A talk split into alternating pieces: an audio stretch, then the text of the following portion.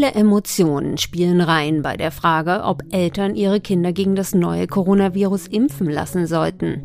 Sorge, Unsicherheit, was die richtige Entscheidung ist und die Sehnsucht nach Freiheit beim betroffenen Kind. Zugelassen ist der Impfstoff von BioNTech Pfizer in der EU seit Ende Mai für Jugendliche ab 12 Jahren und seit heute ist nun auch die Empfehlung der STIKO, der Ständigen Impfkommission, draußen. Nach der sollen nicht generell alle Jugendlichen geimpft werden, sondern nur solche mit Vorerkrankungen oder mit Kontakt zu Risikopatienten. Weshalb die STIKO so entschieden hat und was für Debatten es innerhalb der Kommission gab, mit diesen Fragen löchere ich gleich STIKO-Chef Thomas Mertens. Außerdem im FAZ-Podcast für Deutschland der Berliner Kinderarzt Jakob Maske vom Bundesverband der Kinder- und Jugendärzte und eine Einschätzung von unserem Wissenschaftsredakteur Joachim Müller-Jung bekommen Sie auch. Heute ist Donnerstag, der 10. Juni. Mein Name ist Angelika Fei und ich freue mich, dass Sie dabei sind.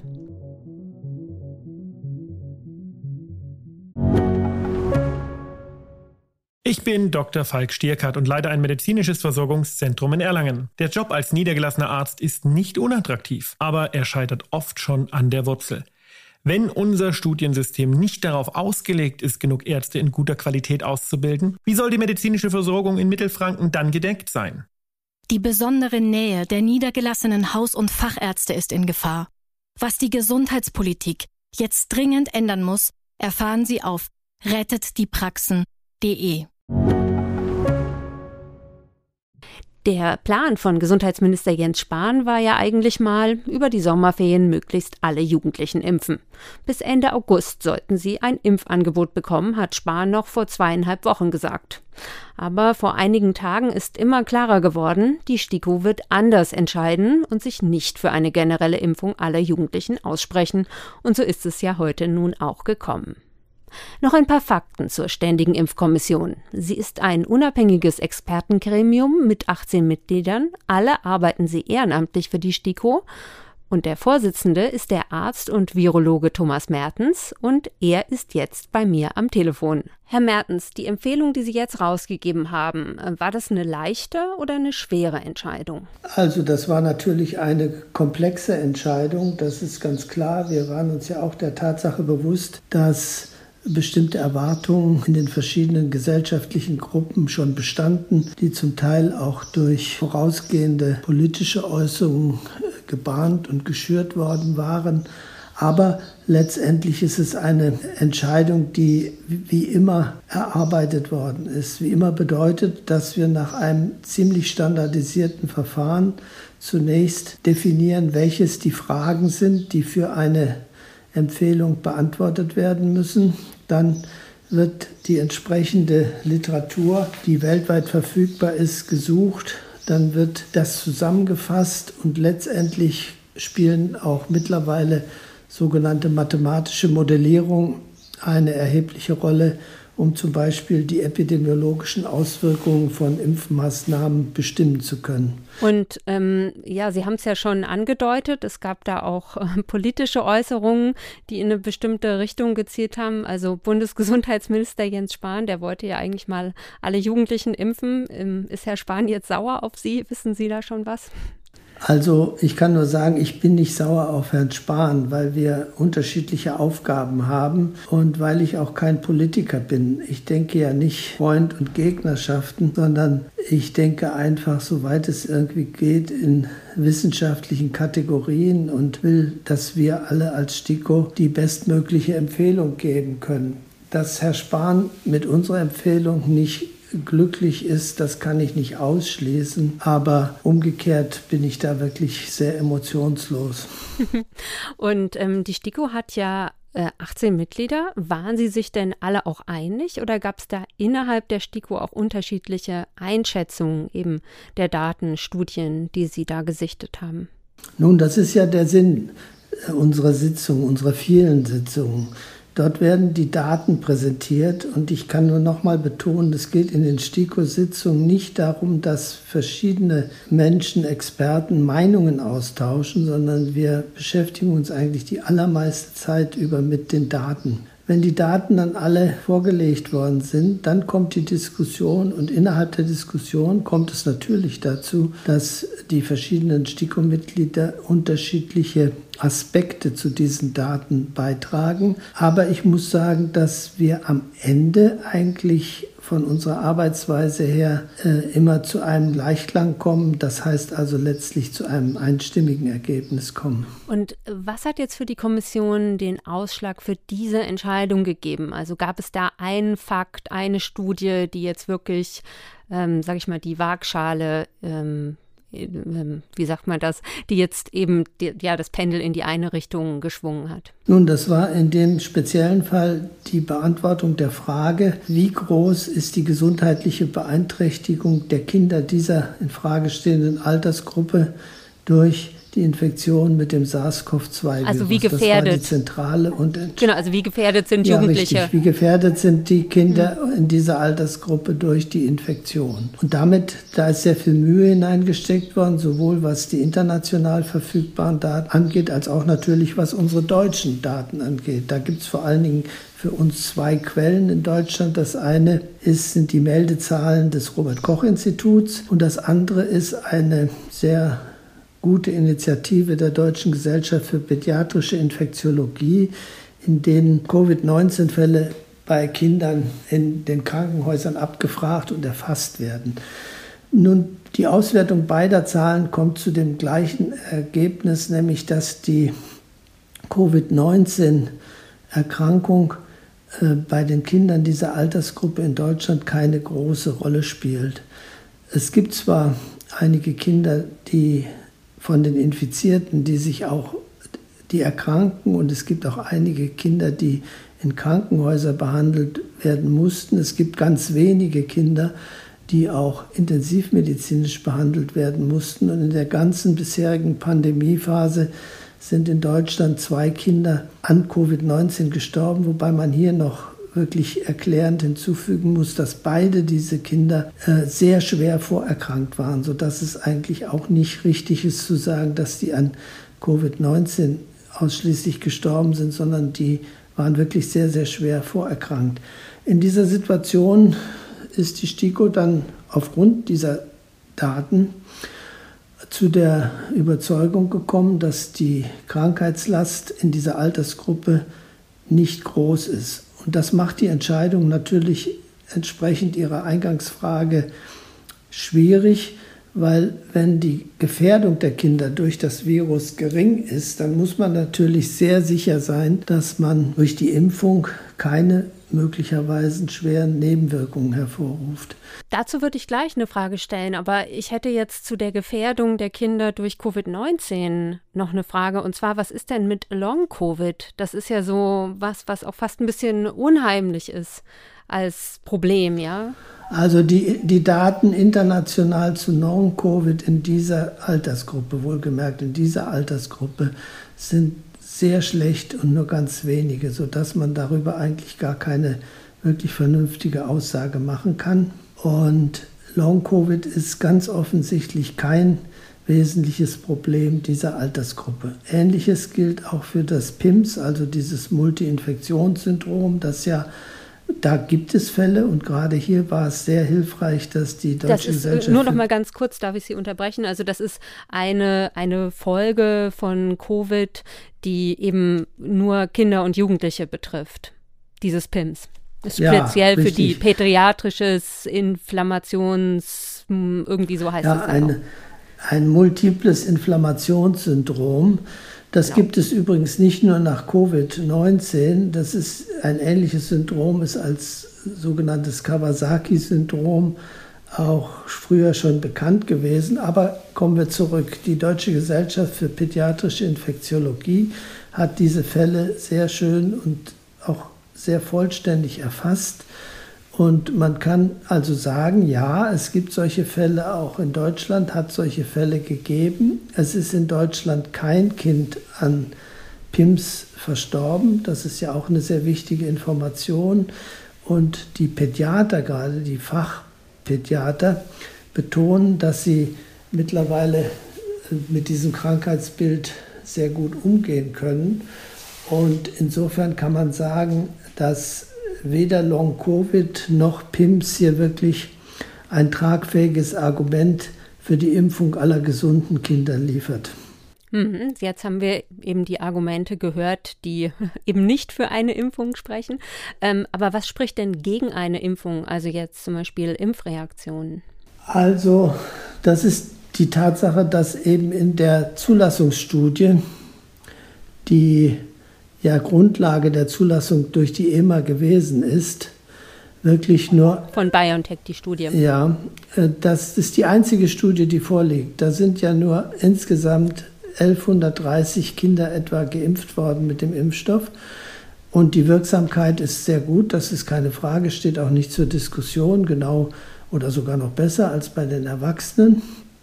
Die Impfung ist bei den Kindern in dieser Altersgruppe insgesamt reaktogen, ähnlich wie bei den etwas älteren Kindern, aber tendenziell noch etwas stärker. Das heißt, die. Was heißt das, reaktogen? Das heißt, dass die Sofortnebenwirkungen nach der Impfung in den ersten Tagen doch deutlich sind, dass relativ viel ähm, fiebersenkende Medikamente eingenommen werden mussten und dass auch die lokalen und die allgemeinen Beschwerden direkt nach der Impfung nennenswert sind in dieser Gruppe.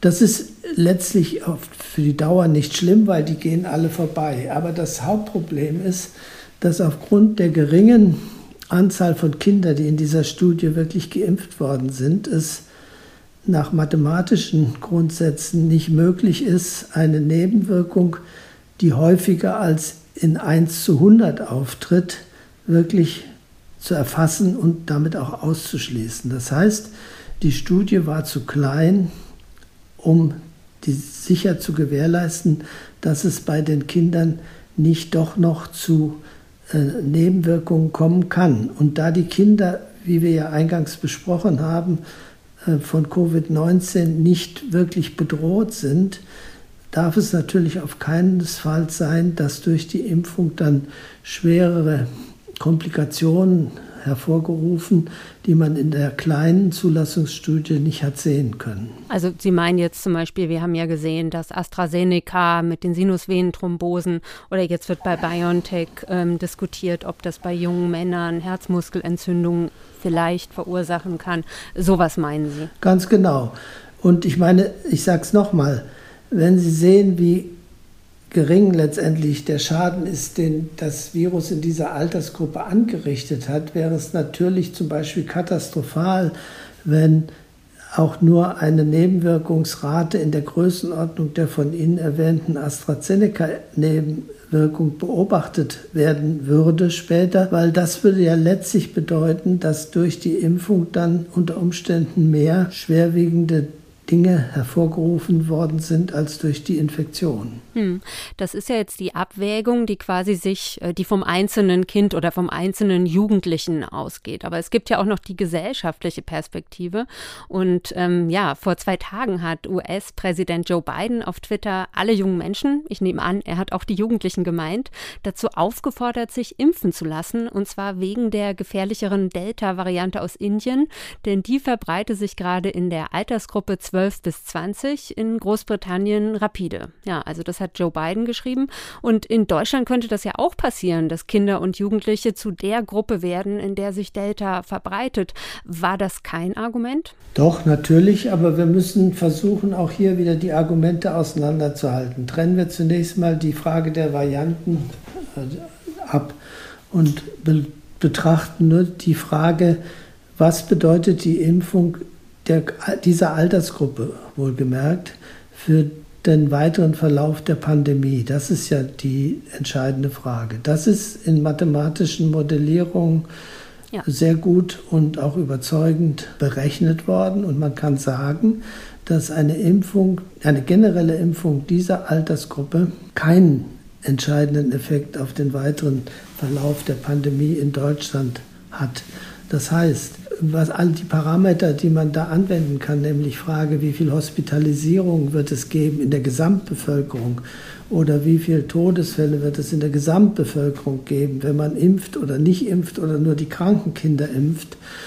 Auch dabei kommt raus, dass das Impfen der Kranken, also der vorerkrankten Kinder, äh, die Methode der Wahl ist, um einen wirklich guten Effekt auch für die Allgemeinheit zu erzielen.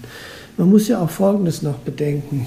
Wenn Sie an die frühe Diskussion denken über das Zurücklegen von Impfstoff für die Gruppe der etwa 4,5 Millionen Kinder, um die es hier geht, dann wäre das ja der Impfstoff, der zur Impfung der Eltern, bei denen das wichtiger wäre, fehlen würde. Also es, wie ich schon eingangs sagte, das ist natürlich ein relativ komplexes Problem und komplexe Probleme sind nie beliebt in der Kommunikation. Aber es ist natürlich schon so, dass es ja keinen anderen Impfstoff gab für die Kinder als den, den, der für alle zur Verfügung stand. Und da ist es ganz eindeutig so, auch epidemiologisch so, dass es sinnvoller ist, derzeit diesen Impfstoff bei den Eltern der Kinder einzusetzen als bei den Kindern. Hm. Und äh, die STIKO empfiehlt ja die Impfung von ähm, vorerkrankten Jugendlichen.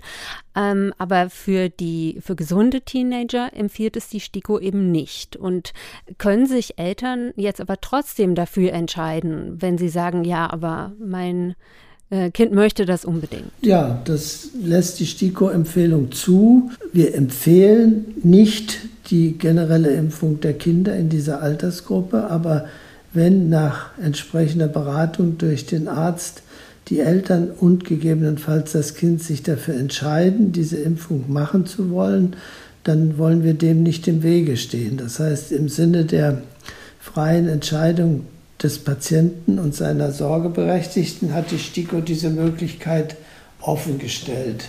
Aber. Also Sie raten nicht explizit ab, das nochmal um es festzuhalten. Nein, aber die STIKO rät eigentlich, lassen Sie mich nachdenken, damit ich nichts Falsches sage die STIKO rät ja nie ab, sondern die STIKO empfiehlt oder sie empfiehlt nicht.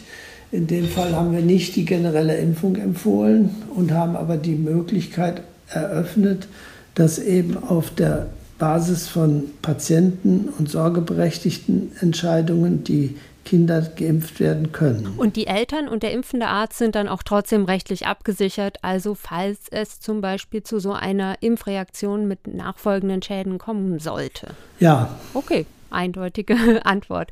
Ähm, jetzt noch mal eine Frage. Die Datenlage der BioNTech-Studie, das haben Sie ja ausgeführt, die war dünn, nur 1100 Teilnehmer. Ähm, falls es bald bessere Daten gibt, eben zur BioNTech-Studie oder auch zu Long-Covid bei Jugendlichen, könnte es dann sein, dass die Impfempfehlung für Jugendliche von der STIKO noch mal geändert wird? Aber natürlich, das ist für jede STIKO-Empfehlung möglich. Das ist ja das Wesen der wissenschaftlich begründeten Empfehlung.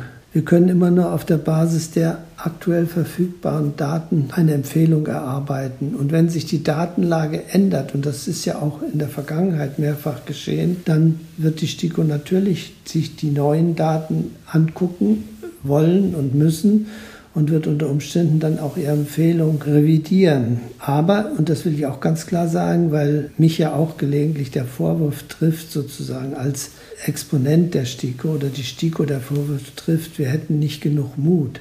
Ich glaube, der Begriff Mut hat überhaupt nichts zu suchen in der Frage, ob man jetzt eine Empfehlung für alle Kinder einer bestimmten Altersgruppe ausspricht oder nicht. Mut kann man für sich selber haben, aber es ist keine Frage von Mut und das ist kein sinnvolles Kriterium, wenn es um die Frage einer generellen Impfempfehlung geht. Ja, vielen Dank, Herr Mertens. Die STIKO kümmert sich um die wissenschaftliche Bewertung aller verfügbaren Daten. Aber wie sieht das Ganze aus Sicht der Praxis aus? Das kann ich jetzt Jakob Maske fragen. Er ist Kinderarzt in Berlin-Schöneberg und Sprecher vom Bundesverband der Kinder- und Jugendärzte. Hallo, Herr Maske. Grüße, Frau Fey. Herr Maske, sind Sie als Verband d'accord mit der Entscheidung der STIKO? Ja, wir finden das eine sehr wohlüberlegte und ähm, sehr gute Entscheidung. Sie lässt alles offen. Äh, die Kinder- und Jugendärzte können natürlich auch Kinder und Jugendliche impfen, die nicht in der engen Empfehlung drin sind, aber es bleiben Einzelfälle. Genau, also wie sehr ist denn das bei Ihnen in der Praxis gerade schon Thema? Teenager impfen lassen, ja oder nein? Na, wir sind sehr froh, dass wir jetzt eine STIKO-Empfehlung haben und unsere chronisch kranken äh, Jugendlichen von 12 bis 17 jetzt äh, alle impfen können. Und natürlich gibt es auch einzelne Anfragen von anderen Eltern und Jugendlichen, die zwischen 12 und 15 eben bisher noch nicht die Möglichkeit hatten. Ähm, da gibt es Anfragen und diese werden wir jetzt auch anhand der STIKO-Empfehlung sehr vernünftig beantworten können und eben weiter so verfahren, dass wir überwiegend jetzt erstmal die chronisch kranken Kinder impfen werden. Sie sagten gerade, es sind einzelne Anfragen, also es ist nicht so wie zum Beispiel bei meinem Hausarzt war es so, oder ist es immer noch so, äh, man kommt quasi kaum durch, weil die überrannt werden. So ist es jetzt bei Ihnen nicht so mit Anrufen von Eltern. Na doch, es ist schon so, dass, dass viele anrufen und äh, Beratung äh, wollen. Wir beraten dann eben nach der STIKO und ähm, sehen, dass die Eltern und Jugendlichen dann eher zunächst zurücktreten und eben dann auf die endgültige STIKO-Empfehlung warten, wenn sie denn dann kommen wird für alle 12- bis 15-Jährigen. Hm, genau, empfohlen ist die Corona-Impfung von der STIKO ja für Jugendliche mit Vorerkrankungen. Was für Erkrankungen sind denn das? Ja, hier hat die STIKO eine sehr enge Störung vollzogen. Also das sind sehr schwere ähm, chronische Erkrankungen, wie zum Beispiel neurologische Erkrankungen, syndromale Erkrankungen oder zum Beispiel die Trisomie 21, aber auch zum Beispiel Herzfehler. Aber auch die sind so gefasst, dass da nur die schweren Herzfehler dazugehören. Also sehr, sehr äh, eng gefasst, aber denke ich auch genau die Gruppe, die wirklich auch durch die Erkrankung gefährdet ist. Also jetzt nicht Asthma oder Übergewicht Übergewicht zum Beispiel? Also das Übergewicht ist auch mit dabei, aber erst ab der 97. Perzentile. Und, Was heißt das? Ähm, das heißt, dass das Übergewicht schon erheblich sein muss. Es muss ein krankhaftes Übergewicht sein. Und bei dem Asthma ist es so, dass die gut eingestellten Asthmatiker ähm, ja eben keine Empfehlung haben, weil auch die äh, dieses Jahr Corona gezeigt hat, dass diese Gruppe von Menschen ja kaum betroffen ist durch die Erkrankung, ähm, sondern es ist, ist die Gruppe ähm, betroffen, die ein schwer einzustellendes Asthma hat, die trotz guter Medikation immer noch äh, eine, eine anhaltende Beeinträchtigung der Lungenfunktion hat. Diese Gruppe der Kinder und Jugendlichen ist jetzt mit in der Impfempfehlung in, äh, enthalten. Und in was für Fällen sollten Jugendliche wegen des Kontakts zu Risikopatienten geimpft werden? Also ich könnte mir vorstellen, zum Beispiel, wenn die Mutter gerade Chemo wegen Brustkrebs macht.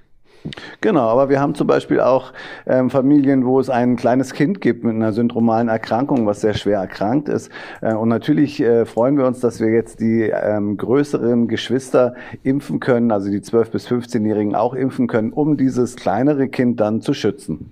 Hm. Und wenn der Teenager aber gesund ist, keinen Kontakt zu Risikopatienten hat, sich aber trotzdem impfen lassen will. Sie haben schon gesagt, dass Sie hatten da auch schon Beratungen, da sind die erstmal äh, zurückgetreten, ja, aber äh, trotzdem, was raten Sie denen, wenn der Teenager einfach nur mehr Freiheit haben möchte?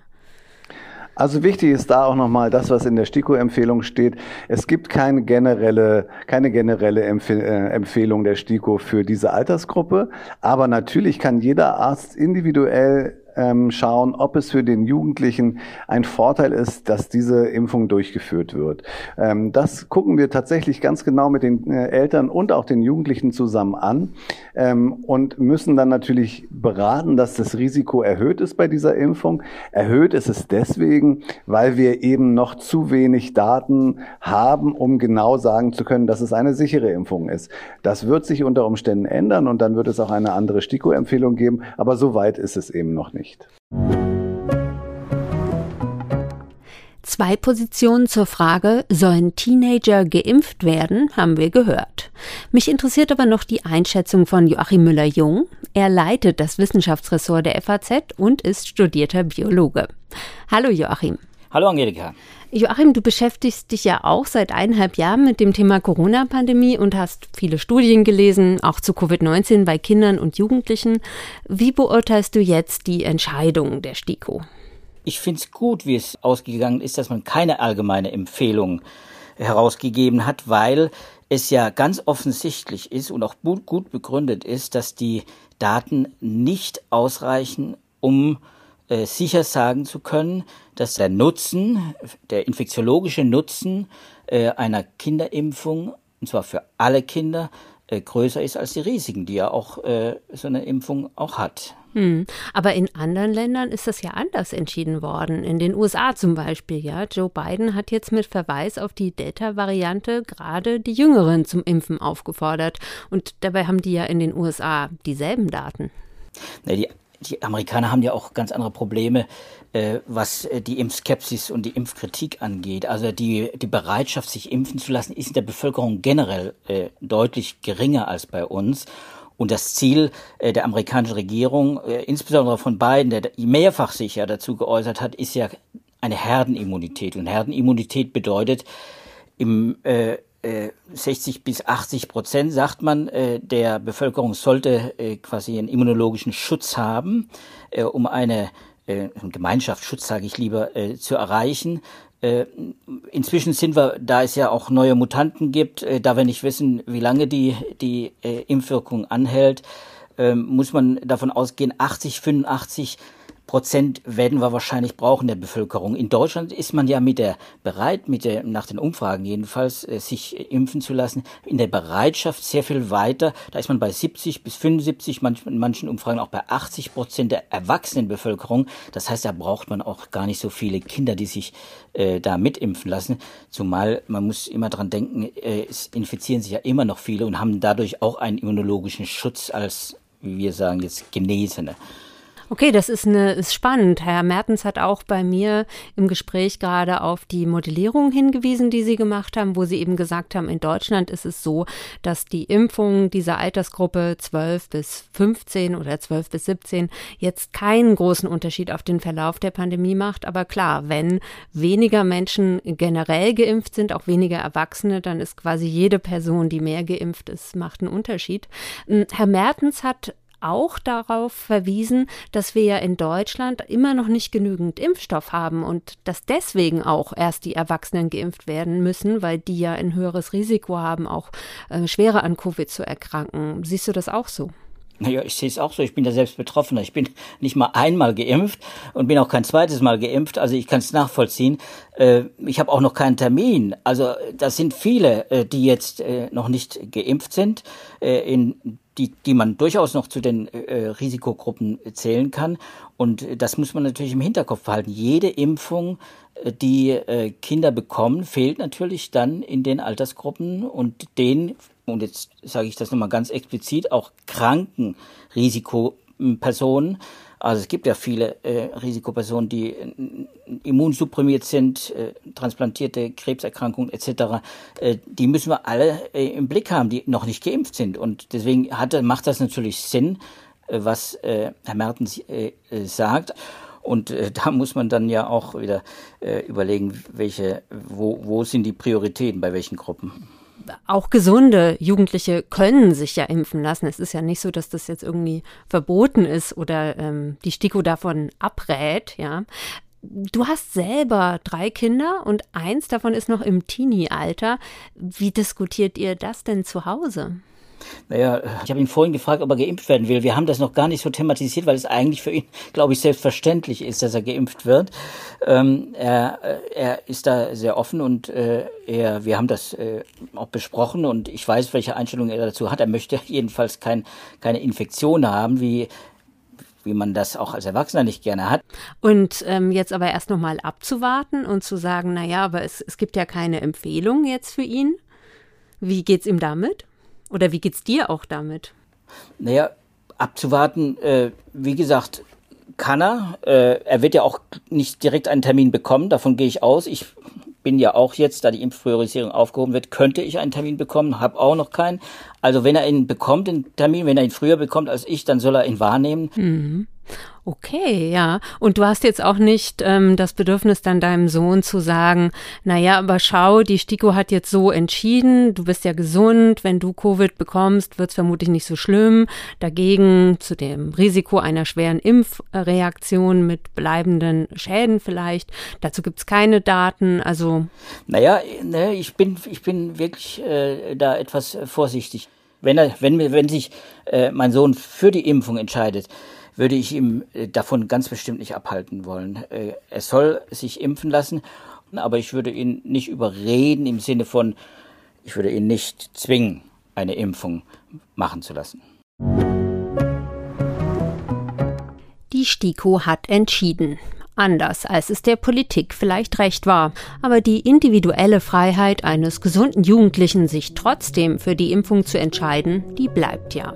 Wenn es denn genug Impfstoff und auch einen Termin gibt. Die nächste Frage wird sein, wie ist es mit der Impfung der unter Zwölfjährigen? Auch da erwarten uns dann sicher wieder Debatten, aber hoffentlich gibt es dann eine Zulassungsstudie mit mehr Teilnehmern.